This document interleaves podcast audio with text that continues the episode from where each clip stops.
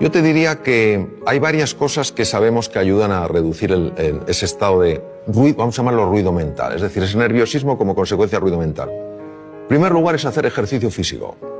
El ejercicio físico por sí solo tiene la capacidad de reducir el ruido mental. El ejercicio físico no implica apuntarse a un gimnasio, sino moverse más.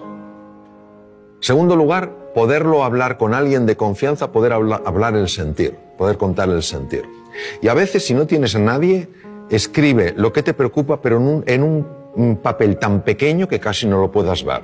Porque el cerebro está interpretando que si puedes poner el problema en un tamaño tan pequeño es que el problema no es tan grande.